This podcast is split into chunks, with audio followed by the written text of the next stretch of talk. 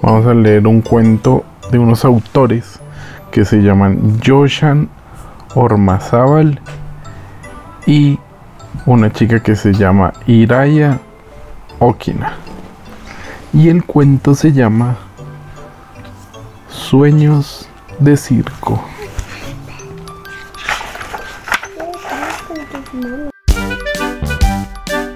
Hacía mucho tiempo que mi abuela decía que un día me llevaría a ver el circo. Ayer, tarde, por fin la abuela y yo fuimos de la estación. Llenas de alegría, íbamos al circo. El viaje en tren duraba media hora hasta que llegáramos a la ciudad y a las 5 comenzaría la función. En el tren nos sentamos juntas. Algunos rayos de sol se colaban por la ventanilla y nos acariciaban suavemente. El circo era mi sueño aquella tarde. El circo mundial. Con el traqueteo, poco a poco, se me fue cerrando un ojo y luego el otro. Me recosté sobre el regazo de mi abuela, que me arropó con sus dos manos. El calorcillo del sol le hizo cerrar los ojos también a ella.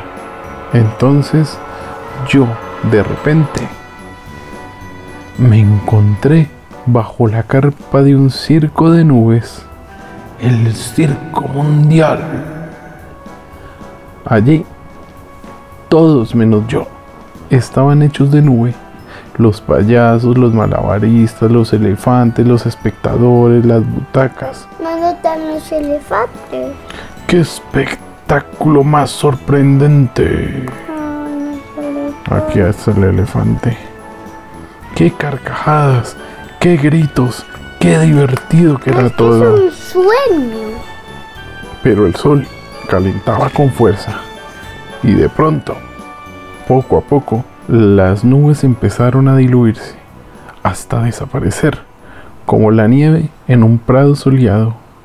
Al sol le encanta comer nieve, pero también le gusta comer nubes.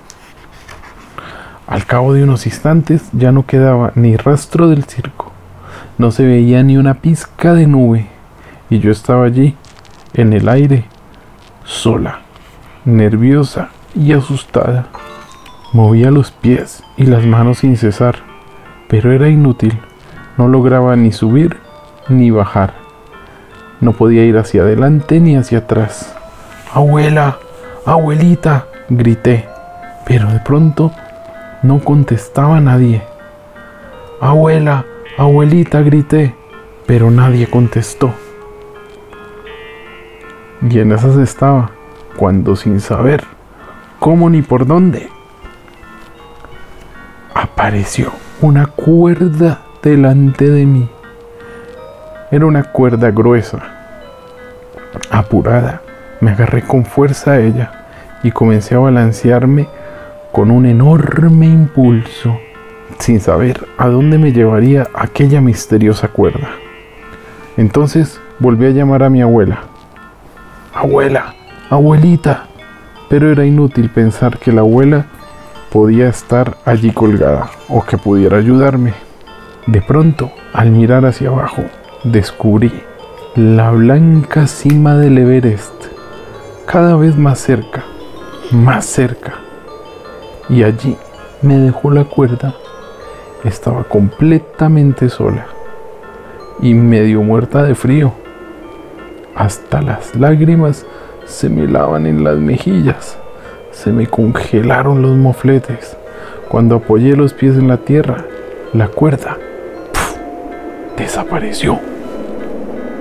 Y allí, en lo más alto del Everest, cuando me sentía más triste y más sola que nunca, de repente vi que alguien ascendía entre la niebla muy lentamente. Pero ¿quién podría ser? ¿Quién sería? ¡Wow! ¡Qué sorpresa más grande! Era mi abuela, mi abuela Josefa, que estaba a escasos metros de la cumbre del Everest.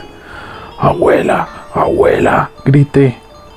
Al oír mi voz, se apresuró un poco pero resbalaba y se levantaba y entonces volví a resbalar. Hasta que, por fin, llegó a la cima. Nos dimos un gran abrazo. Parecíamos dos muñecas de nieve en medio de la niebla. Si hubiéramos permanecido allí más tiempo, nos hubiéramos quedado así para siempre, más duras que una piedra. Menos mal que ante nosotras aparecieron colgando las puntas de dos cuerdas más. Fue un viaje largo, cada una agarrada a una cuerda. Finalmente, a las 5, aterrizamos ante el circo al que íbamos aquella tarde, el Circo Mundial. Entramos y vimos una función muy bonita.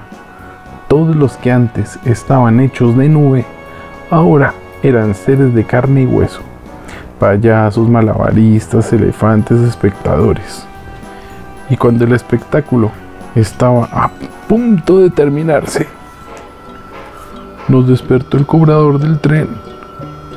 Eran las 7 de la tarde. Nos dijo que estábamos en la última parada y que hacía más de dos horas que el tren había llegado allí. Regresamos a casa en aquel mismo tren, sin haber ido al circo. Yo sí lo había visto, dos veces además. La abuela no, porque ella había dormido, pero no había soñado lo mismo que yo había soñado. El colorín colorado. Ella no la vio de verdad. Pero a veces los sueños parecen realidad. ¿A ti te gustaría que algún sueño fuera realidad?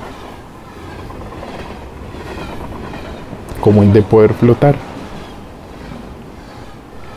¿O cuál sueño te gustaría que fuera realidad? De que ellos fuera una ranita.